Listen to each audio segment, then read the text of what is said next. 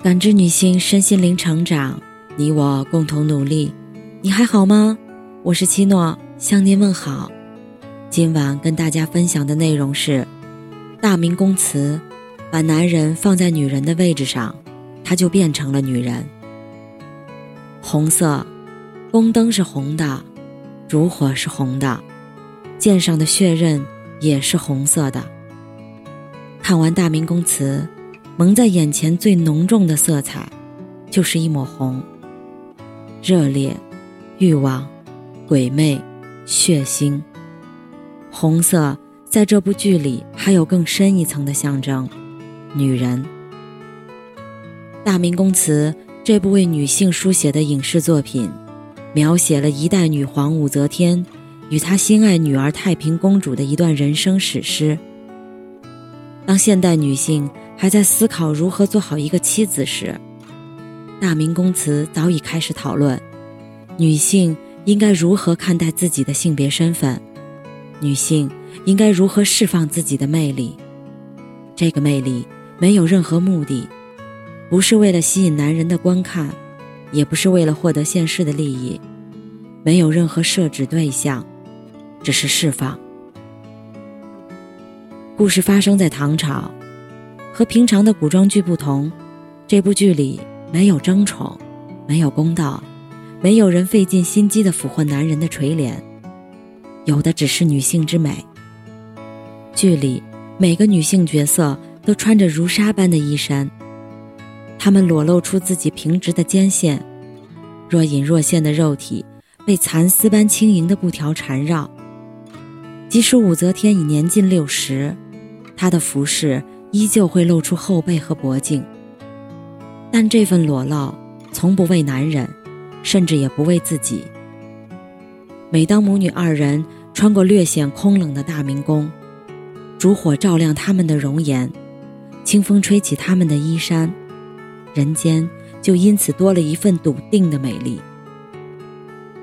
太平公主还小时，武则天就抱着她说：“这个宫里。”只有咱们两个女人，想要在众多男人把控的大明宫存有一片立足之地，靠的只有智慧。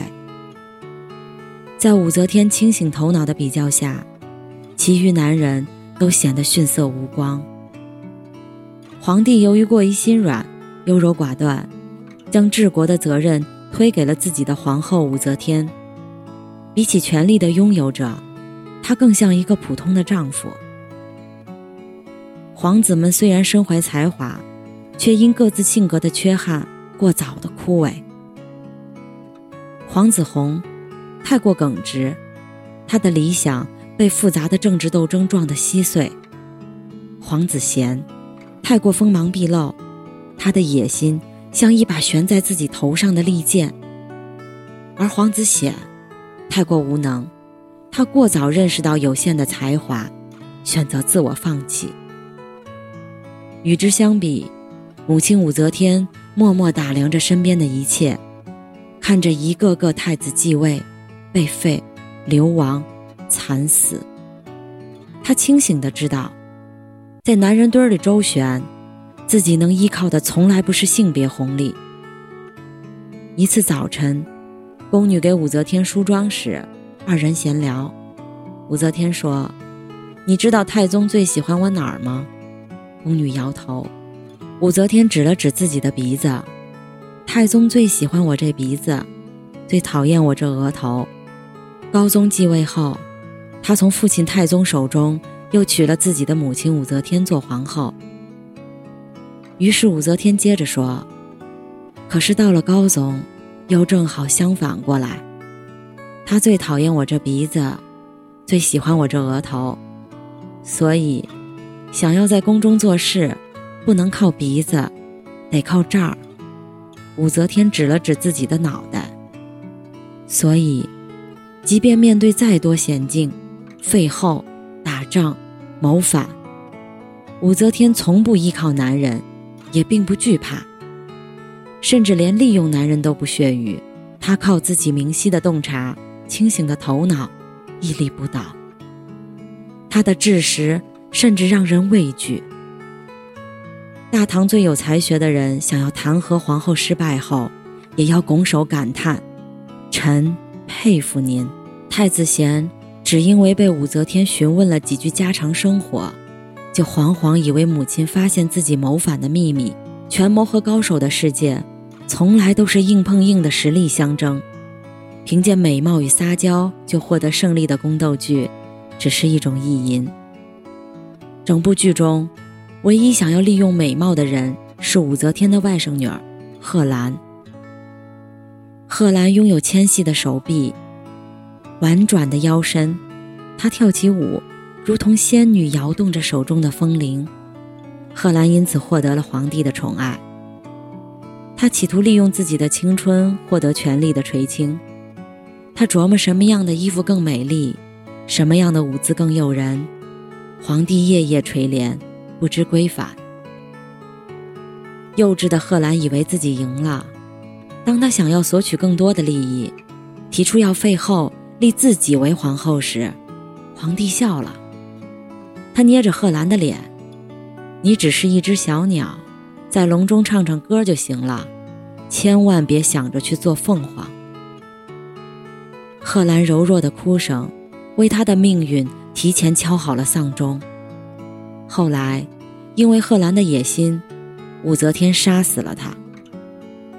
武则天的这份冷静也影响了太平公主。她对太平说：“女人，别老想着依靠一棵树，树倒了，就一定要学着自己生根。”如果说剧的前半部分，只是在隐晦地展示女性力量。那武则天称帝后，这份女性力量就变成了对男权社会的嘲讽和讥笑。后宫不参与政事的规矩被武则天打破，她先是垂帘听政，后来干脆撤掉帘子，与皇帝一起坐在了前朝。天下人称其为二圣。即便武则天的协助确实解决了不少宫中烦事。但因从未有过女主主权的先例，大臣们没有停止对他的攻击。在一封讨武诏谢中，大文豪上官仪泼墨批判，在他的描述里，没有提及武则天的能力，而是将她的罪责定义为狐媚偏能惑主。权谋斗争中，武则天成功后对太平公主感慨：“知道我为什么能赢吗？就是他们以为。”我不过是个狐媚惑主的女人。登基前，人们还在讨伐女人不能主政，认为有违天命，必遭报应。登基后，武则天拥有了权力，一切规矩的臣服都不攻自破。在权力的前后对比下，男人的许多举动变得有些滑稽可笑。首当其冲的就是宫中男宠。古往今来。皇帝都有三妻四妾，因此，武则天也招了男宠。她最爱的男宠薛怀义，被武则天称为宝儿。虽然生着一副男人面孔，拥有健硕的四肢，但薛怀义和任何一个后宫女人无异。因为武则天忙于朝政不能见他，他就威胁自杀，哭闹吵叫。因为大臣在武则天寝宫彻夜长谈，他产生醋意。甚至叫人打了大臣一顿。对薛怀义，武则天说的最多的一句话是：“别闹。”后来，薛怀义因为武则天的冷落自杀，武则天又招了两个新的男宠，他还把其中的一个男宠赐予太平。看到男宠们依附自己的权利，为此争风吃醋，武则天对太平说：“你看见了吗？”把男人放在女人的位置上，她就变成了女人。所谓男主外女主内，所谓阴天生的，就是为了辅佐阳的说辞，不过是一种陈旧的洗脑。如果古往今来的皇帝都是女人，那下毒打胎生龙种的戏码，就要在男人身上上演了。讽刺的是，男人们纳妾。却无法接受女人们纳男宠，大臣们纷纷上书，指责武则天淫乱，并将蝗灾和大旱归为上天对武则天的惩罚。在宫中大臣们都打着天下苍生的名义，要武则天约束自己，尽早还李唐王朝于天下时，老百姓却并不这样认为。一次清晨，太平公主在城墙下遇到了一个卖馄饨的小贩，小贩并不知来人是公主，一边盛饭，一边向太平感叹：“一开始是女主主政，还真有点不习惯。”好好的李姓王朝，怎么就姓了武呢？但是后来想通了，咱老百姓只要有衣穿、有饭吃，谁让咱过上好日子，咱任谁当皇帝。太平愣了一下，小贩接着说：“你还别说，这女主做的还真不错。”随着武则天主政时间增加，太平也日渐在母亲的培养下。打理朝政。武则天退位后，新任皇帝无能，新任皇后觊觎权力，想要谋权篡位，异姓大臣虎视眈眈，整个朝廷一片混乱。大臣们无能，只能抖着双手跑到太平府前求救，甚至大家一致认为，应该由太平继位，再创女主盛世。武则天的那句。我一生最大的政绩，就是开辟了女主的先河。此话也许没错，尽管剧作极力想要抹平男女间的差异，但它还是体现了一些女性的不同，那就是她们身上的母性。武则天登基大典，巍峨庄严，面对跪倒的重臣，他伸出双手，说的第一句话是：“你们要听话。”剧作没有将武则天描述为一个被权力诱惑的阴谋家。她登基的原因不是对权力的渴望，而是想要保护那个她倾注心血的王朝。在做登基的最后心理斗争时，武则天向太平独白：“从政三十年，我等于没有丈夫。在我披星戴月批改奏章时，你的父亲。”和我的姐姐、侄女儿寻欢作乐。每天早晨，别的女人在梳洗打扮时，我却在冥思苦想，为国事忧心忡忡。三十六年，我牺牲女人的一切快乐，把所有的关注与体验都交予了朝政。你说，我现在能把他拱手托付给一个不称职的人吗？看到儿子在朝廷上。通过让大臣们拔河定夺国事，嬉笑胡闹，武则天由衷叹气。王朝就像他一口一口喂大的孩子，孕育的本能使武则天走上了皇位。太平公主更是继承了母性，发现薛少与前妻的孩子叶儿，太平没有嫉妒，而是发誓要将这个可怜的男孩抚养成人。当叶儿将以叛臣的名义被杀死时，太平用自己的性命当做赌注，叶儿若死，你见到的将会是公主的尸体。叛党谋反，需要株连九族。太平心软，又救下了还是孩子的李重茂。他甚至连谋反二字都不知道怎么写，为什么要让他来偿还父母的债务？他一次次将孩子挡在自己身后。